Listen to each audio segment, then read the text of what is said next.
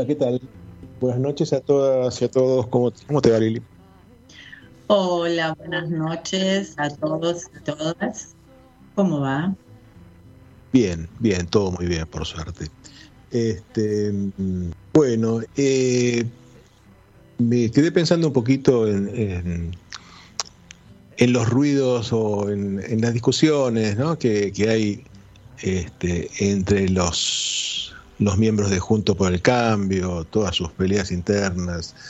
Este, con la curiosidad de que en general uno a ellos, más allá de sus peleas, sus diferencias, este, no, no, los escucha nunca, no, no se los escucha hablar de, de, la gente, de las necesidades de la gente, de los derechos, ¿no? Este, de los, se os escucha hablar o del ajuste o de la represión, ¿no?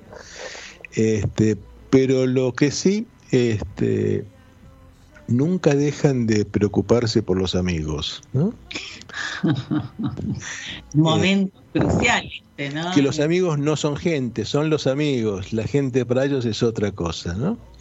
Este, y, decía, bueno, ahora tienen un amigo en problemas, ¿no? Hay una. Justo que fue el día del amigo. Justo que fue el día del amigo, tal cual. es interesante este, este amigo en problemas yo creo que te estás refiriendo a un amigo amiguísimo de, Mauricio, Macri, a Joe, claro. A Joe, a Luis. Eh, interesante esto de, la Fiscalía del Distrito Sur de, Nueva York, que encontró al amigo de Mauricio eh, culpable de 19 eh, cargos vinculados con tema de fraude de valores. Este, digamos, lo que él hacía, hacía declaraciones falsas por un lado y por otro lado este, pasaba información respecto de cotizaciones o cuestiones de, este, valores vinculados con empresas que cotizan en bolsa o que se iban a vender, entonces iba a subir este, el valor. te, hago, te hago una interrupción porque esto que vos acabas de decir también es una marca registrada de la derecha, que es el uso de información privilegiada, ¿no? Este, permanente, allá y acá. Sí. Este... Eh, no, es, es, eso, es decir, es, justamente dar información privilegiada.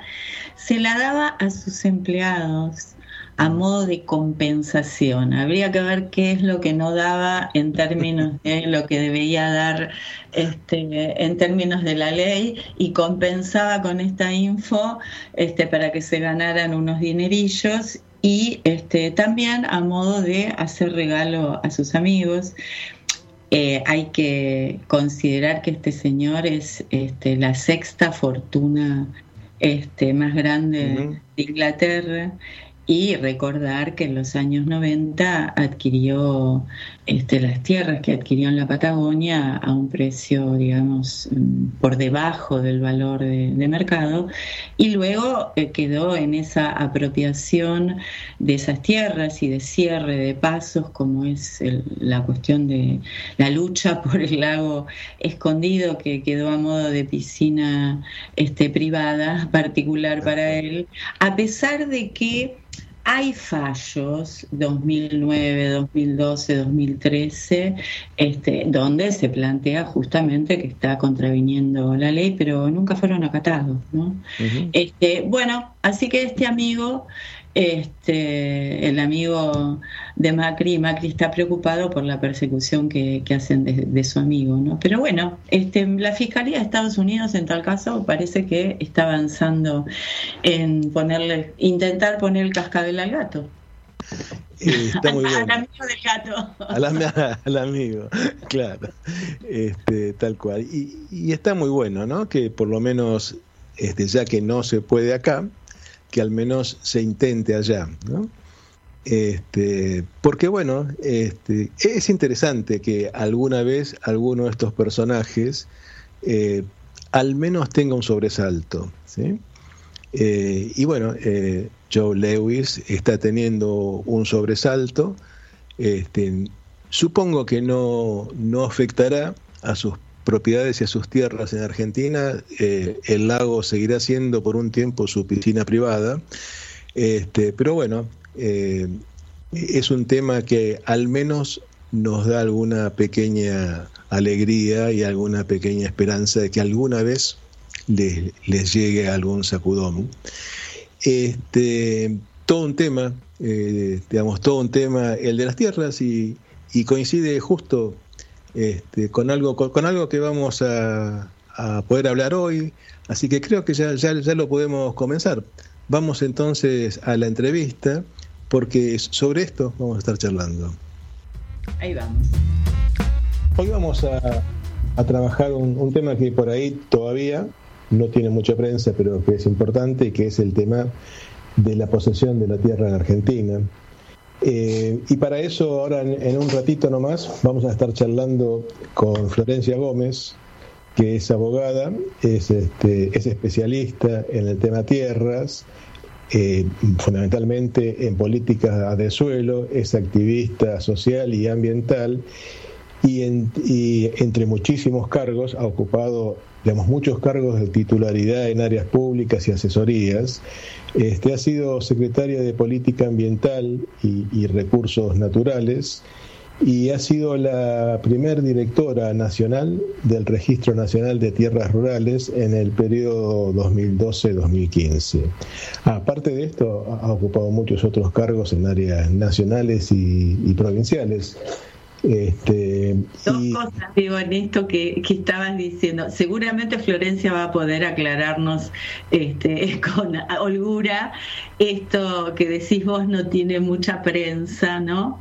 Eh, qué interesante que no tenga mucha prensa en manos de quien están las tierras, ¿no?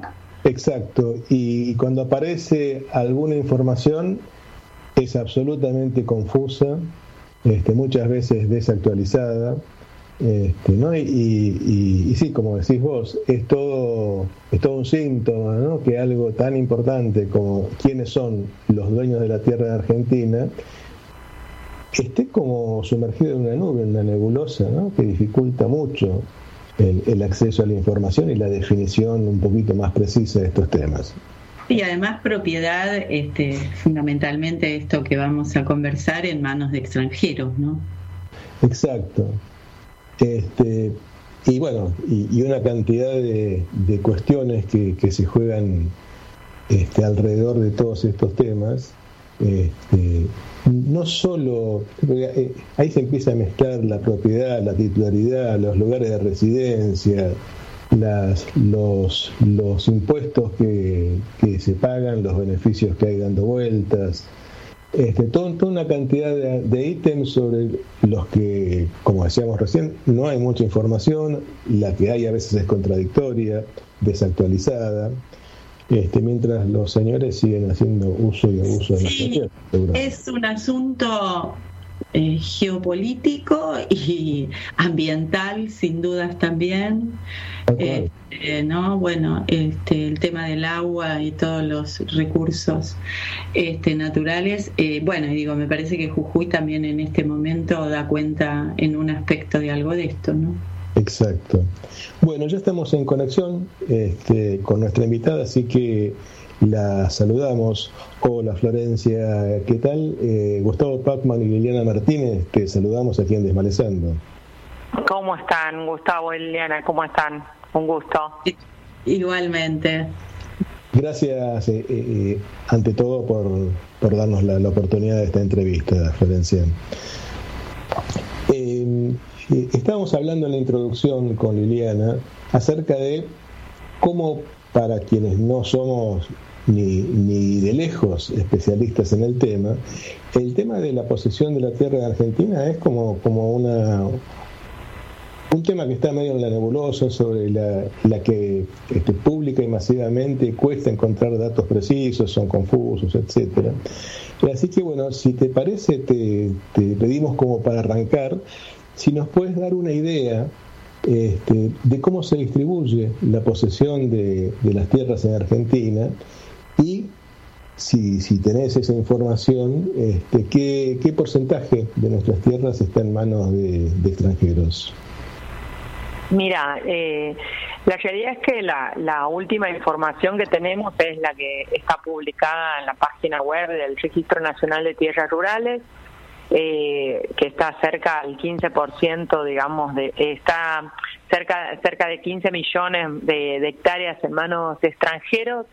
Lo cierto es que, y a mí me, parece muy, muy interesante que, tomen este tema, porque justo ahora el 23 de julio próximo van, van a ser 10 años en que la, la, la, la actual vicepresidenta, en su momento presidenta, había anunciado todos los datos del registro de tierras, que habíamos hecho todo el relevamiento para saber cuántas tierras estaban en manos de extranjeros en la Argentina. Lo que sí para poder entender todo el tema de la tierra es que eh, alguna cuestión que en un momento pensábamos que era una intuición, particularmente me pasaba a mí, que era una intuición de que había concentración de la tierra y por eso había extranjerización, es decir, los extranjeros que han adquirido tierra no es que han ido comprando de a pedacitos, lo que han hecho es comprar grandes, mega, mega propiedades, digamos propiedades, estamos hablando de 300.000 hectáreas, 500.000 hectáreas. En el caso de Benetton, lo que compra son un par de estancias de cerca de 500.000 hectáreas, pero son 500.000 hectáreas eh, y un millón de hectáreas hoy en, entre Chubut y, parte de, de, Río Negro que las adquieren porque ya algunas personas habían sido titulares de esas, de esas tierras, ¿no? Entonces, la historia de nuestro país, eh, cuando empezamos a analizar, y hay libros hermosos que son más libros casi que de colección, como por ejemplo La burguesía terrateniente argentina de Jacinto Done, eh, que cuentan cómo ha sido el proceso de transferencia de la tierra pública, de cómo los primeros empréstitos que se toman en, en Argentina, eh, recordemos uno por ahí hace el paralelismo ¿no? con el tema de la deuda, cómo se van dando la deuda externa y cómo ha sido el primer empréstito que, que se toma. Eh, las primeras eh, dádivas, digamos, en materia de tierras, regalos de tierras a las, a las familias patricias, se hacen también durante el gobierno de Rivadavia y después eh, en distintos periodos, digamos, históricos. Y también sepamos, ¿no?, que en su momento, digo, hace 300 años en nuestro país no había títulos de la tierra, no había escritura. Lo que había era pueblos indígenas sobre los cuales después se hace una campaña del desierto, de lo que no era un desierto, digamos, pero había pueblos indígenas que no necesitaban los papeles de la tierra. Entonces, hay muchos casos, todavía incluso si uno va a la provincia de Catamarca, de La Rioja, incluso de Jujuy, de, de, de Salta, de mercedes reales. Entonces pensemos que de pronto hay mercedes reales que terminan constituyéndose como el antecedente dominial, que es lo que de pronto una minera compra 400.000 hectáreas porque transforma en escritura lo que era en su momento una merced real. Si nosotros analizamos qué es una merced real, la merced real es un favor del rey a determinadas personas. O sea, es un, un, un favor del rey de el rey que está que estaba en España no que después estaba que después estaba preso después declaramos nuestra independencia sí, ese efecto de la colonia digamos. Claro es un efecto de la colonia entonces e, es verdad que la mayor parte de las tierras vinculadas con este tipo de, de transferencia tipo Mercedes Reales y demás son tierras extrapampeanas o sea están por fuera de la pampa húmeda. De hecho la zona núcleo, las zonas más ricas del país, de pronto son zonas que tienen, que primero son propiedades más, más chicas, pero también son propiedades que de pronto han tenido, eh, debido al, al interés económico, digamos, en esas tierras, que tienen ordenado el catastro, que el registro de la propiedad inmueble tiene, digamos, esos datos y no está, no hay esos problemas dominiales, de posesión, de, de pensemos en, no sé, para que los, para que para los oyentes sea como más claro, ¿no? Han visto cuando ustedes buscan en Google y en Google Maps y ponen, no sé, verdulerías, carnicerías, y les empiezan a aparecer lo que se llaman las capas de un mapa. Bueno, con el tema del derecho a la tierra pasa también un poco así, o sea, eh, está de pronto el territorio y sobre ese territorio puede haber servidumbres, puede haber poseedores, puede haber quien a su vez tenga el título de la tierra y que no conozca la tierra. O sea, eh, Te hago una consulta en relación con todo esto que estás planteando, ¿no? Este, vos decías antes, bueno, dabas un porcentaje de, de, titulares de, las tierras, creo que era el 15%, ¿no? Eh, este, eso en términos de estándares internacionales es un porcentaje razonable, es un, un porcentaje que, que, no es tan habitual. Y por otro lado, pues... Sí. no, está bien, decime, decime. No, no, no, decime, decime, se continúa con la pregunta y, te, y, te contesto todo junto. Y la otra pregunta sería, eh, ¿cuáles serían los, los requisitos para que extranjeros puedan comprar tierras argentinas, digo, ¿no? Eh, eh, requisitos, no sé si hay requisitos en cuanto a superficie de la tierra o características de los extranjeros que las compran, etcétera. Bueno, mira, en principio, en cuanto a los estándares, o cuando uno dice, bueno, comparo un PBI o comparo el índice de Gini de un país respecto del otro, la realidad es que con el tema de la tierra no podemos comparar. Primero, porque se trata de, de, valores diferentes y de regulaciones diferentes. Sobre todo, a mí me gusta mucho analizar qué es lo que sucede en países, sobre todo federales, tipo Estados Unidos, México, eh, Alemania, tipo qué, qué, o incluso Brasil. La realidad es que nosotros sí es importante que la gente sepa que nosotros teníamos una ley de tierras, la tenemos porque está vigente, es una ley de tierras que ha sido impulsada en su momento por Cristina, eh, por Cristina Kirchner, se aprueba la ley de tierra, implementamos la ley de tierra y de, tierras y terminamos con todos estos datos de extranjerización que había, lo cierto que apenas ha asumido Mauricio Macri en el 2016, de hecho el 30 de junio del 2016 se publica en el boletín oficial, un decreto modificatorio del decreto reglamentario que reglamentaba la norma. ¿Qué pasa? Cuando hacíamos todo el análisis de este, o sea, esa ley lo que hacía era no era prohibir la, adquisición de tierras por parte de extranjeros, lo que hacía era regularla, es decir, primero es necesario hacer un relevamiento para saber cuántas tierras están en manos de extranjeros. Segundo, no cualquiera puede venir a comprar la cantidad de tierras que quiera. La, la verdad es que lo que se establecía es que se establecían cuatro limitaciones, las cuales las cuales se contabilizaban eh, simultáneamente, es decir, vos sos extranjero, puedes comprar tierras en el, tierras rurales en la Argentina, siempre y cuando no supere el 15% de extranjerización a nivel nacional, provincial y municipal o, departamental, subprovincial, le llamábamos por las diferencias de nomenclaturas que hay en, en las distintas provincias. Por ejemplo, en Bariloche se, eh, hay más del 43% en su momento había de porcentaje de extranjerización, ningún extranjero podría comprar más tierra en Bariloche, tierra rural, ¿no? No un departamento, tierra rural. Ahora, por otra parte, había otro tope personal, que era el de mil hectáreas en zona núcleo, o sea, por ejemplo, en Pergamino, sobre los cuales había que establecer una equivalencia, pues se decía, bueno, la tierra, no sé, en Antofagasta de la tierra no tiene el mismo valor que en Pergamino. Claro. Entonces, en Pergamino era mil hectáreas el tope, y vos ya tenías 500, por ejemplo, en otro lugar que establecían una equivalencia de 10, o sea, de 10.000 respecto de las 1.000, vos podrías adquirir hasta 5.000. Después había una limitación respecto de las de las respecto de las nacionalidades. Esta limitación se establece porque se pensaba que podían venir los chinos y de pronto un millón de chinos comprar cada uno 5 hectáreas, compran 5 millones de hectáreas.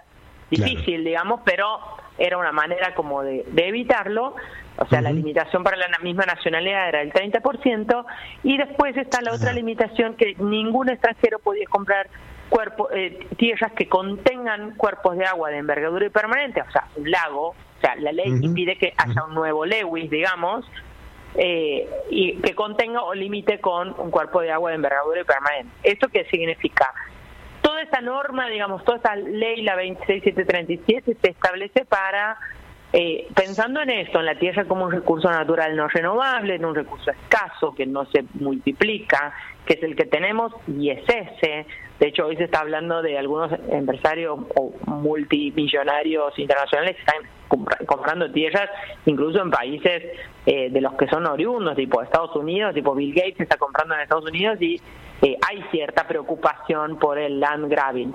Lo cierto es que no hay un número en el que uno diga, bueno, ese es el número eh, estándar a nivel internacional. Es el número que establezca cada país en, conforme a, piense eh, la cuestión del suelo como algo soberano, como el tema de la seguridad y la soberanía alimentaria, el control de la tierra, saber quiénes tienen la tierra. Florencia, eh, hiciste mención a esa modificación de la ley eh, vía un decreto, creo, si, si entendí bien, en la gestión de Macri. ¿Qué, qué, qué conlleva esa modificación? ¿Y cómo está hoy, nosotros en su momento hemos hecho, ¿cómo está hoy? Hoy está de la misma manera. De hecho, no se ha hecho ninguna, eh, estando en, facultades del Ejecutivo, podría el presidente haber o derogado ese decreto o haberlo anulado o haber presentado a la justicia a solicitar la anulación, podría haber hecho muchas cosas que no las ha hecho. Lo cierto es que eh, es un decreto, y a mí me gusta mucho analizar tipo el modus operandi, ¿no? Porque es un decreto, cuando se aprueban las leyes, Después se aprueban decretos reglamentarios. Los decretos reglamentarios son facultades del Poder Ejecutivo que tienen características legislativas porque regulan normas generales, es decir, explicitan cómo se va a llevar adelante una determinada política pública. En el caso de la ley de tierra estaba el decreto reglamentario 274 del 2012, que lo firma, lo, que, lo saca Cristina durante el gobierno de Cristina. ¿Qué pasa?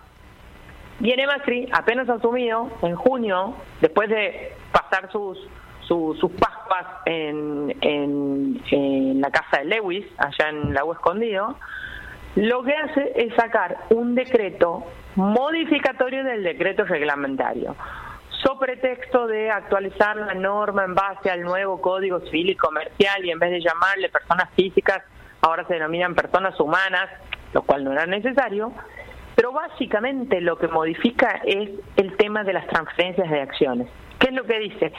Que ante las transferencias de acciones los extranjeros que, que quieran comprar tierra, digamos, en el país, no es que van a tener que pasar por el registro de tierras, hacer el trámite, solicitar un certificado y después de eso recién eh, avanzar en la adquisición de tierras, sino que dice deberán informar.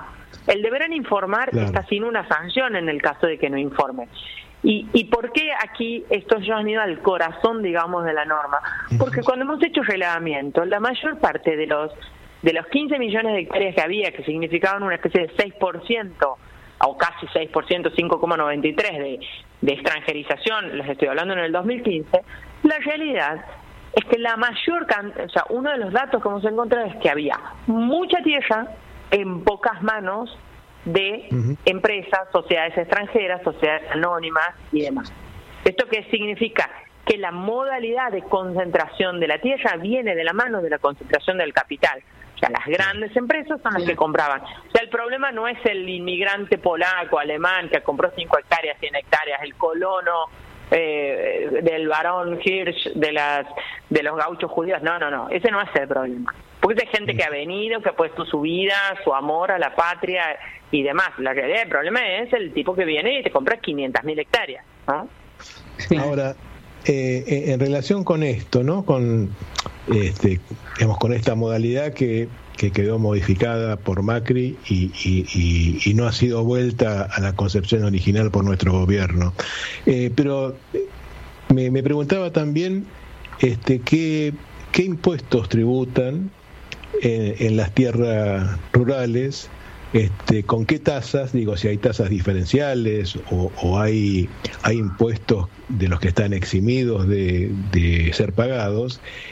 Y, por otro lado, ¿quiénes tributan? ¿Si los dueños o las tierras en sí? No, no, en principio, mira, quienes, quienes tributan, hay como dos tipos de tributos. Bueno, el impuesto inmobiliario es un impuesto el impuesto inmobiliario es eh, no te puedo decir el, la alícuota específica porque hay 23, hay 24 tipos de alícuotas, digamos, porque depende de cada provincia. El impuesto inmobiliario es uno de los impuestos que no son coparticipables y son recaudados por rentas de las provincias. Entonces depende de cada provincia la, la modalidad, del monto y demás. Ahora, ¿qué pasa? Son impuestos sobre el inmueble. Por otra parte están los otros tipos de impuestos que, como tipo bienes personales, Vos entonces, vos sos hoy, la, eh, hoy por ejemplo, Florencia Gómez paga impuestos por los bienes que tiene aquí en Buenos Aires y por el bien que tiene, no sé, en mi provincia natal, en Santiago del Estero, por decirte, ¿no? Entonces, pero que tiene que ver con las ganancias, con el patrimonio y demás de la persona. Ahora, ¿qué pasa? Hay provincias en las cuales, de hecho, eh, se estudia mucho el tema impositivo porque el impuesto inmobiliario es uno de los principales impuestos en materia de equidad, tributaria. O sea, cuando la gente paga, digo, una no por nada, se suele decir que, por ejemplo, una de las medidas contra los terrenos baldíos, con las viviendas en desuso, con las viviendas vacías, es el tema impositivo, porque la verdad es que quien más tiene, quien más tiene, tiene que pagar más. Y de hecho, yo creo que podría ser una medida eh, que desincentive la extranjerización de la tierra o la concentración de la tierra. Digo, si Benetton tendría que pagar un dólar por hectárea por año y tendría que pagarle un millón de dólares al año a la provincia del Chubut. Sin embargo, yo entiendo que paga muy poco si no es nada, porque eh, en algún momento me, me cruzó con unas chicas investigadoras que ven investigado específicamente el régimen de tierras que tenía Benetton en Chubut, ¿no? Sí, sí, claro. Y, en relación a esto, me quedaba pensando eh, algo que había leído en algún artículo respecto de las miles de hectáreas que están en manos de empresas de offshore. ¿Y eso cómo, cómo funciona desde el punto de vista de esto que estás hablando? Mira, la, mayor parte de la, le, llamamos las, las empresas, las, las tierras que digamos que estaban a nombre de paraísos fiscales, ese es de un relevamiento que habíamos hecho en su momento cuando me tocaba estar ahí a cargo del registro. Les estoy hablando en un documento que habíamos sacado en el 2015. Según esos datos, que son por los que yo puedo dar cuenta, digamos, no por lo que está pasando ahora, eh, cerca de 1.113.000 hectáreas estaban en manos de paraísos fiscales. ¿Esto qué pasa? Por eso vuelvo al tema de por dónde ha hecho la modificación eh, el expresidente Macri, eh, con el tema del decreto reglamentario, porque ha sido el mismo modus operandi que usaron en su momento con el blanqueo de familiares, que después Felipe Solá hace todo un juicio y, les hace un, una, un recurso de nulidad, una inconstitucionalidad y demás, porque son leyes, eh, son decretos que terminan modificando el espíritu de la ley. Ahora, todo el tema de paraísos fiscales, ¿cómo se analiza? Porque nosotros lo que hacemos era develar lo que se llama correr el velo jurídico de la sociedad ¿Y eso qué significa? Mirar quién está atrás del capital. Mirar quiénes son los que están atrás, mirar quiénes son los verdaderos dueños, porque de pronto tenías la Pampa Sociedad Anónima, tenía 20.000 hectáreas en Córdoba, ¿no? Eh, digo, o Pampeana Sociedad Anónima, pongámosle, Pampeana Sociedad Anónima, tiene 20.000 hectáreas en San Francisco, en Córdoba. Ahora, a nombre de Pampeana Sociedad Anónima, los socios eran Liliana, Gustavo y Florencia. Eh, y Florencia tenía el 5% y Liliana y Gustavo el otro, el otro 95%. Pero resulta que mi sociedad, que era Florencia Sociedad Anónima, a su vez está controlada por una extranjera, ¿no? Entonces, resulta que yo tenía, a pesar de tener el 5%, tenía todas las acciones, por ejemplo, las acciones oro, las acciones con derecho a voto, que son las acciones que importan al momento de definir la voluntad societaria, digo, ¿qué hace esa sociedad? Entonces, ¿en qué consistía? Eh, resulta que venía un inglés, que era el que tenía la, el control societario de la sociedad Florencia Sociedad Anónima, entonces terminaba ese inglés que no aparece por ningún lado controlando qué es lo que pasa con esas 20.000 hectáreas de Pampeana Sociedad Anónima en San Francisco, Córdoba, sin que nadie sepa, ¿no? Entonces, eh, el tema de las de la sociedad, porque eso es tan importante el de, de velar, digamos, el, el correr ese velo jurídico que es como una especie de de metáfora con la novia, ¿no? Que uno le, le corre el velo a la novia. Entonces, analiza, ¿por qué? Porque tienes que analizar la composición societaria. Y analizar la composición societaria no es eh, soplar y hacer botellas, es analizar el estatuto, analizar las, las actas constitutivas, analizar el libro de registro de accionistas, analizar los tipos de acciones que se aprueban, los aumentos de capital, las modificaciones de capital accionario, o sea, muchísimas cosas que hacen también a la transparencia. O sea, si uno quiere saber efectivamente cuánta tierra hoy están en manos de extranjeros, y lo que tenemos que hacer de nuevo es el relevamiento, actualizarlo y saber de qué se trata, ¿no? Y, y, y Florencia, ¿y no se quiere saber acerca de esto? Mira, para mí es importante saberlo, la verdad que en términos de, de, de, ciudadanía incluso, ¿no? Porque ya está visto que cada vez el mundo el mundo va va hacia lugares que, que cada vez son más complejos, el tema del agua, el tema de los bienes. Antes uno podía, perdón, uno podía pensar que que, que el Sabrusone cuando escribe las guerras del agua era fatalista y la verdad es que eh, con las sequías que tenemos, con el cambio climático, con la falta de compromiso de los países centrales respecto del financiamiento genuino que tiene que haber a la lucha del cambio climático, y estos famosos 100 millones, 100 mil millones de dólares que tenían que aparecer eh, nunca aparecen, ¿no? Entonces, eh, me parece que cada vez más los recursos naturales, los bienes naturales, depende desde qué lugar nos, posicionemos, son un tema a atender. Recordanos, Florencia, porque ahora que vos estás hablando, me, me surge la pregunta eh, en relación eh, con, con, la pertenencia de, de, la tierra en términos de lo nacional y lo provincial. Eh, yo tengo entendido, bueno, no sé si tengo entendido, pero digamos, creo que ahí había una, una diferencia entre este, la posesión de la tierra por parte de las provincias hasta cierta profundidad y a partir de ahí es otra pertenencia, ¿es así? ¿Es otra dependencia? No, en realidad no, en realidad lo que de lo que se habla es de dominio y jurisdicción. O sea, cuando ah, analizamos eh, cuando analizamos el artículo 124 de la Constitución Nacional dice corresponde a las provincias el dominio originario de los recursos naturales que existan en su territorio.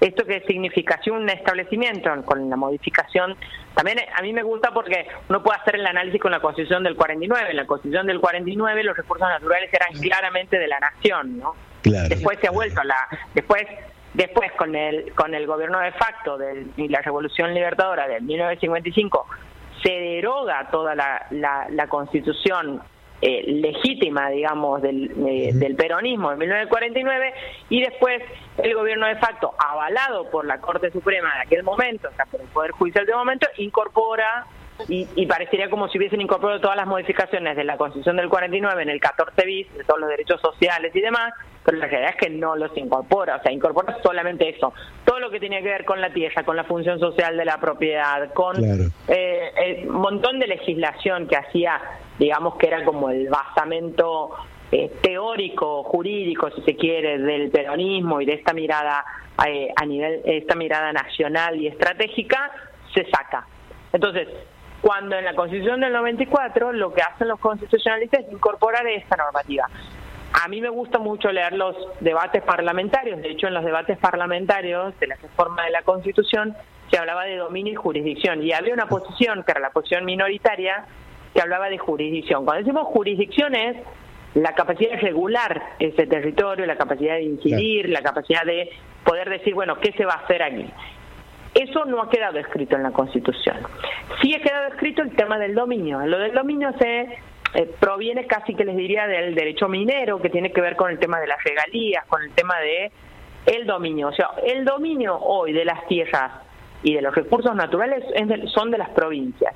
Ahora, la Constitución Nacional, que ahí es donde muchos abogados están criticando parte de la de la reforma constitucional que se lleva adelante en Jujuy, la Constitución Nacional no se entiende, no se, no se interpretan los artículos como compartimientos estancos, se interpretan de manera eh, amplia, armónica y en vinculación con otros, con otras, con otras, eh, con otras eh, con otros artículos. Está el artículo el artículo 75, inciso 17, sobre los derechos de los pueblos indígenas, el artículo 41 de, del, que es la cláusula ambiental que establece el régimen de presupuestos mínimos.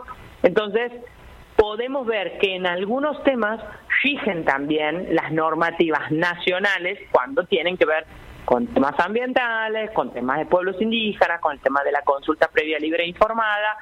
Y de hecho, por ejemplo, la reforma constitucional de Jujuy lo que hace en un apartado que lo llama del dominio de los recursos naturales, la verdad es que habla de dominio y jurisdicción, ¿no? O sea, como excluyendo del todo al Estado Nacional. Y bueno, eh, ahí es cuando uno empieza a analizar de qué se trata el tema de cómo funciona el tema del régimen de los recursos naturales y demás. es, es todo un tema, ¿no? Todo un tema de, de debate incluso eh, y de análisis, de análisis constitucional. Eh, yo te, estoy escuchando todo lo que estás contando y, se me ocurre que la, complejidad de, de, todo el tema en relación con las tierras, con la posesión, con la regulación, etcétera, requeriría un nivel de articulación entre el gobierno nacional y, y las provincias importantísimo, no solo, supongo, para evitar este, conflictos este, entre lo, nacional y lo, y lo provincial, sino para reducir, supongo, el nivel de vulnerabilidad frente a la intromisión de capitales extranjeros, ¿no? No, sí, claro. De hecho, por ejemplo, la ley de tierras hace una ley, una ley de orden público, es decir, una ley que no era una ley de adhesión, porque hay un principio en derecho constitucional que todo lo no delegado por las provincias a la nación lo conservan las provincias. De hecho, cualquier tipo de delegación tiene que estar escrita. eso es como, eso es como el, como la idea originaria desde la Constitución de 1853 lo cierto es que, por ejemplo, con la ley de tierras, si no hubiese sido con el apoyo de las provincias y en aquel momento, digo, 2011, 2012, la verdad que había un compromiso absoluto de las provincias, sean de cualquier eh, tinte político, no de cualquier orientación política, hasta la provincia de Corrientes en aquel momento, pero la verdad porque todos entendían la necesidad de colaborar con una política pública que tenga que ver con algo estratégico, ¿no? Con cuidar la tierra de los argentinos, que sea para los argentinos. Y no es eh, no es boyerismo ni nada por el estilo, pero tiene que ver con esto, con cuidar, lo, con cuidar lo nuestro. Es como, es como Malvinas, o sea, hay cosas que no se discuten, o sea, que, no, no, que me parece que no sé, ¿no? Uno por ahí dice, yo hablo mucho con mis hijos y, y, y, esto de que Argentina es el mejor país del mundo, ¿no? En términos por ahí hay temas, hay cuestiones nacionales que son propias nuestras que no importa de qué lado estés, siempre estás eh, defendiendo los intereses nacionales, ¿no? Esto que decís, Florencia, este, hay cosas que no se discuten, este, pero que lamentablemente en estos tiempos nos encontramos que se empiezan a discutir cosas que suponíamos que estaban instituidas como ya este, cuestiones vinculadas a, lo propio, a lo nacional, a la soberanía, a, a la historia, ¿no? Pero hay en ese sentido todo una cuestión que está como medio patas para arriba, ¿no? No, sí, yo creo que, a ver, eso si uno analiza más que nada la coyuntura y sobre todo la coyuntura electoral, no sé, recuerdo el video este de la precandidata de Patricia Bullrich diciendo, bueno, les podríamos dar las Malvinas, pero la verdad es que si vos vas a hacer un focus group o vas a analizar, a preguntarle a la gente en la calle, y es muy difícil que alguien esté de acuerdo con entregar las Malvinas, o sea eh, yo creo que eso eso atraviesa cualquier clase social, cualquier clase económica. Me parece que eso no tiene. Eh, hay hay cosas de digo incluso con el tema del negacionismo que es un espanto lo, las, las expresiones negacionistas que que está viendo respecto de lo que ha sido eh, el tema de, de la dictadura y, y los efectos de la dictadura la verdad que es cuando que cuando eh, sale un fallo como el que sacó la Corte con el tema del 2 por 1 y son esos momentos en los que uno siente eh, orgullo de ser argentino porque la verdad que hemos salido todos a la calle. Y me acuerdo lo que era no se podía respirar en la en, en la calle la cantidad de gente que había. Y, y, no y no había un solo cartel no había, y nada. Pero la verdad es que la gente cuando le tocan una víscera que tiene que ver con eh, por eso me o sea por todo a pesar de todas las cosas que se hacen se dicen y demás y que se que se sobreactúan a veces en términos electorales me parece que hay hay temas esenciales que en Argentina eh, todos tenemos amor por nuestra patria no entonces eh, y, y, y, está en la ciudadanía poder saber elegir quiénes la cuidan y quiénes no la cuidan o sea eso y ya es un tema que le corresponde a cada conciencia, ¿no? A cada uno, tal cual. No, está, pero claro, eh, con esto que vos decís queda, ¿no? Queda esto, digamos, hay una base allí este, que, que no se ve, salvo en ocasiones muy, muy especiales donde, donde hace falta que, que se ponga en juego, y, y que garantiza este, las esperanzas y las expectativas, ¿no? Más, más allá de los manejos que se intenten hacer, ¿sí? No, y además otra cosa que me parece que tiene que ver con lo, con lo generacional. Hay gente, nosotros todavía estamos en una sociedad que está totalmente mixturizada, con gente que, no sé, mismo yo en el día de ayer he estado con una, con una eh, colega de ustedes periodista que tiene su, eh, tiene su hermana desaparecida y y todavía tenemos esa posibilidad de tener un cruce con, con gente con la historia reciente, ¿no? También es cierto que muchos de los chicos jóvenes eh, eh, han crecido, han nacido en otro país, con otras cosas y con y, con, con cuestiones que, que suponen que son eternas o que son pétreas y la verdad es que a veces eh, eh, pero si por ahí le tocas la fibra a estos jóvenes sobre eh, la libertad, los derechos, la posibilidad de expresarse y todo eso, eh, y yo creo que eh, se van a movilizar, ¿no? porque me parece que está en la esencia o en los genes de la sociedad, ¿no?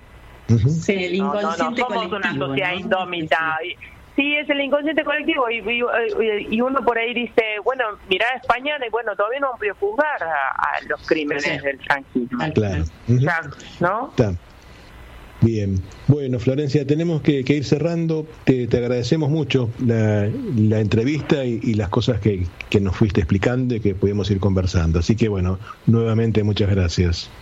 No, gracias a ustedes y a disposición para cuando quieran. Bueno, muchísimas gracias. Un abrazo fuerte. Adiós. Hasta luego. Bueno, muy bien. Bueno, estuvimos conversando entonces con, con Florencia Gómez. Ella es abogada es este militante social, e, es activista ambiental y, está especializada eh, en el tema tierras, eh, ha sido funcionaria eh, en, cargos varios, este, entre otras cosas ha sido secretaria de Política Ambiental y Recursos Naturales y fue la primera directora nacional del Registro Nacional de Tierras Rurales en el periodo 2012 y 2015. Así que bueno, realmente una conversación riquísima que nos ha dejado, creo, este, sorprendidos este, por la complejidad que tiene el tema, ¿no, Lili? Por la complejidad que tiene el tema y creo que echó luz a, esa frase tuya inicial de la poca prensa que tiene este mm. tema. Digo, los intereses en juego y además este, esta secuencia que ella hace respecto de las mercedes del rey, ¿no? Esta cosa de la colonia en términos de, los dominios y demás. Eh, la historia de la constitución del 49, de qué manera este, allí la tierra quedaba como un bien, en qué términos, qué pasa con la revolución libertadora, qué pasa con la dictadura y qué pasa con Mac qué pasa con Cristina Kirchner y qué pasa con Macri luego y qué ¿Y, ¿Qué, pasa, ¿qué, pasa, con Alberto Fernández? ¿Qué pasa ahora? Puntos suspensivos. Tal cual. Bueno, bárbaro. Bueno, muy bien. Bueno, hacemos una pausita y continuamos. Estás escuchando Desmalezando. Bien, bueno, bárbaro. Bueno, este, vamos a escuchar ahora el micro de, Marisa, este, que, tiene que ver, tiene puntos de conexión con lo que Florencia estaba comentando en la entrevista, acerca de la constitución del 49, pero sobre todo al periodo en el que se dicta esta constitución, que era eh, el gobierno de, Perón, y la, la vinculación que básicamente Perón tenía con su pueblo. Así que bueno, escuchamos el micro de Marisa. Dale.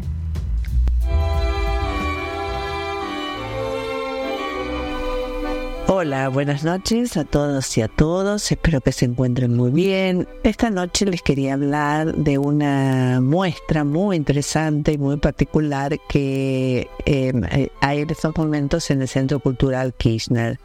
Eh, se llama La participación al poder, aquellas cartas a Perón. Parece ser que en diciembre del 51 el presidente propuso a la ciudadanía participar del diseño del segundo plan quinquenal.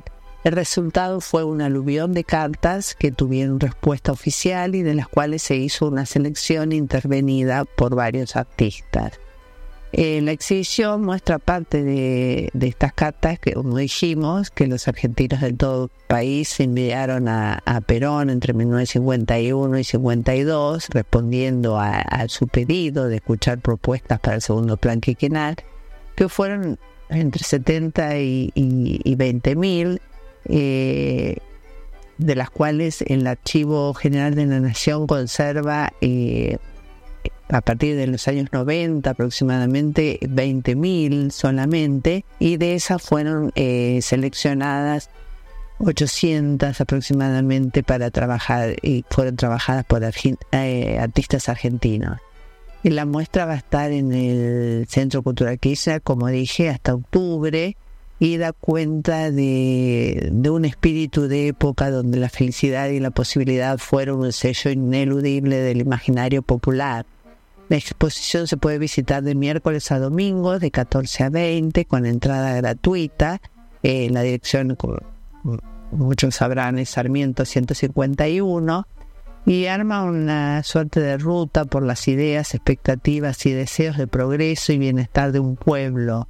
Eh, una ruta que se despliega en cuatro salas del segundo piso, en la 203, 4, 5 y 6, y donde el público verá las 800, eh, las copias de las 800 cartas seleccionadas que fueron intervenidas por 11 artistas argentinos de renombre como Daniel Santono, Gabriela Golder, Andrés de Negri, Patricio Larrembebere, eh, Marcela Sinclair, que expuso recientemente eh, en el Malva, Eugenia Calvo, que son artistas de mucho renombre y trayectoria, Lucas Di Pascuale, eh, Guadalupe Fassi, Alicia Herrero, también Hernán Soriano y Santiago, Andrés Viale.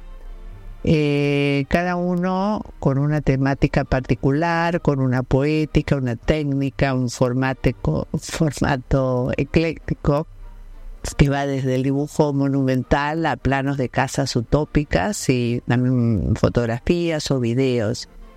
Eh, hay de las propuestas más diversas, este, que parece ser que es muy interesante leer, ahí se piden canales de agua eh, a cielo abierto, eh, eh, otro envía un, un detallado proyecto de, de, una gran arteria vial que conecta todo el país este, con la recientemente nacionalizada eh, red de, ferrocarriles. Uh, alguien pide educación sexual en las escuelas, que la respuesta de hace 70 años es en ese caso este, que corresponde al ámbito privado. Eh, otro propone este, teclas en los teléfonos, otros dan importancia al yoga y piden que se les dé más, importancia al yoga o piden alguna plaza que, este, bueno, eh, por suerte se ha dado respuesta y se han obtenido. Eh, esta exposición está curada por eh, Cecilia Priego y Andrea Wine eh, y llega producida por el CCK, eh, que es un centro cultural que no percibe, eh, no recibe muestras enlatadas, sino que tiene un equipo de trabajo que, que genera contenidos y se pone al hombro cada proyecto. Este, esto aclara su directora Liliana Piñeiro, eh, y lo hace en este caso en el 40 aniversario de la democracia en Argentina, recuperando una iniciativa inédita de comunicación efectiva entre un Estado planificador que lee y escucha a su pueblo como coprotagonista de la construcción democrática.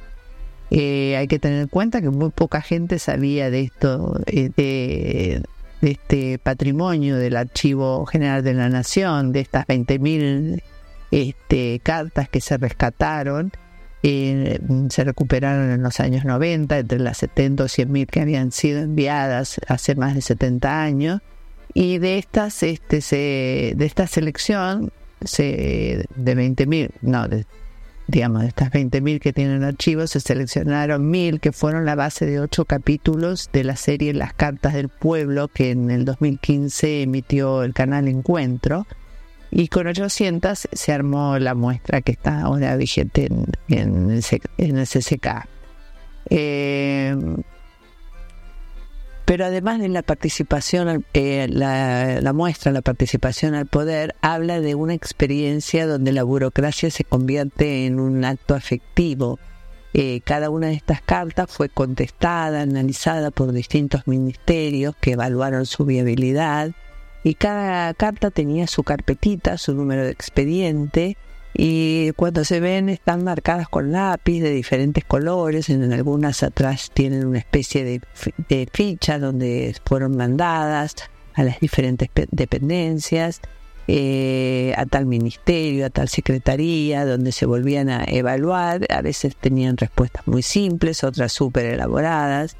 Eh, y como en estas cartas donde aparecen los sueños de argentinas y argentinos y un gobierno que convoca para transformarlos en, realidad, estos artistas eh, convocados hoy, 70 años después, los materializan en obras eh, singulares que también invitan a la interacción de los visitantes. así lo demuestran el barral de la plaza, evocado por Eugenia Calvo, donde quien se anima eh, puede probar su destreza física, o también el carro musical propuesto por el padre de Peteco Carabajal, eh, músico también, para llevar la música a los más postergados, a los huérfanos, jubilados, a los presos, y mm, que fue construido por Soriano. Y también este, está ahí dispuesto para quien se atreva pueda hacerlo sonar. Así que bueno, una propuesta súper original, súper interesante que nos muestra este, parte de nuestra historia que seguramente, por lo menos este, yo no conocía en absoluto, así que bueno, espero que les haya interesado y, y nos estamos encontrando el próximo miércoles y que tengan una muy buena semana. Chao, chao.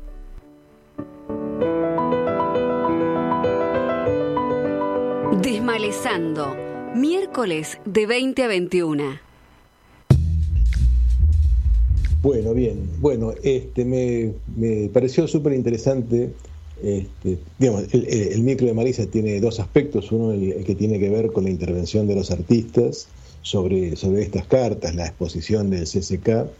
Este, y también esta otra cuestión que, tiene que ver con lo que hablábamos hace un rato con, con Florencia, eh, eh, acerca de las características de, un gobierno popular, ¿no? que, defiende los, derechos, que defiende la, integridad de un territorio y que para la elaboración de un plan quinquenal también pide este, la participación de los ciudadanos y aparte contesta algunas o muchas de las cartas que recibe como respuesta a su propuesta. Me, me parece una postal maravillosa que hoy parece ciencia ficción. Impactadísima con esto que desconocía absolutamente, debo decir. Eh, la participación al poder, digamos, la cuestión ahora artística o la manera de, poner eso, de hacer público eso también me parece este, importantísimo y además dónde, ¿no? En el Centro Cultural Kirchner. Eh, pero esto de pensar un plan de gobierno en donde la participación del pueblo sea a través de esto, ¿no? De estas cartas, este, en donde se expresa o se intenta plasmar y escuchar cuestiones vinculadas con la felicidad, los sueños, los deseos, las necesidades, que esto quede respondido, que esto tenga, digamos, una tramitación ministerial en términos de, bueno, nada, de darle un lugar a esa, a, e, esa, ese deseo, a esa es, es de una genialidad de una mirada, porque hay que pensar en la época que fue esto, y me parece una cosa innovadora, ¿no? No es una palabra que fue innovadora en aquel momento y sería innovadora también. que tiene eh, realmente, es, es, es, es impresionante, digo, bueno, y aparte hoy pensaba justo esto este, esta, esta cosa innovadora en relación a lo social y esto de pensar la felicidad y la buena vida, digo, tiene mucho que ver con Eva, con Evita, y hoy justamente es el aniversario de la, de la muerte de Eva, ¿no? 71 años. Así que, este, pero realmente me pareció este, impactante. Está presente, está presente, como vos lo, lo mencionás, eh, en toda esta dimensión humana, Evita, este, y la rescatamos también desde este aspecto hoy en el aniversario. Este, pero también este, este rasgo humano amplio del peronismo, este, en esto que vos comentabas recién, de, rescatar los deseos, las ambiciones de, felicidad, las tristezas, las necesidades, este, de un gobierno eh, escuchando a, su pueblo, y lo uno con lo que hablábamos en el comienzo del, programa, cuando hablábamos de, la derecha hoy en día, este, que no habla de la gente, que no registra a la gente, es algo para reprimirla, ¿no? Este, y para, perdón, perdón, perdón. para, tirar abajo, digamos, la construcción, ¿no? Y para tirar abajo la, construcción y para tirar abajo todo aquello que represente a la gente, eh, digamos, priorizando a los negocios, a las empresas, a las corporaciones, etcétera, ¿no? Eh, me, me, parece que en este programa tuvimos una foto perfecta de lo que hoy está en discusión, que son los dos modelos. Absolutamente. Me, me, la verdad que esta, este micro de Marisa con esto que, trajo y con esta información y con esta, digamos, este patrimonio, porque es, es, es parte de nuestra historia, realmente me, me, ha conmovido, me parece interesantísimo. Bien, bueno. Bueno, con todas estas lindas cosas que nos fuimos encontrando en el programa, lo vamos cerrando. Este, y nos despedimos hasta la semana que viene, esperando que tengan todos y todas una linda semana y agradeciendo, por supuesto, a Marisa con su micro eh, y, a Marcos con la operación y todo lo, lo que aporta en el programa. Ahí estamos, un abrazo y hasta la semana que viene. Hasta la próxima, buena semana.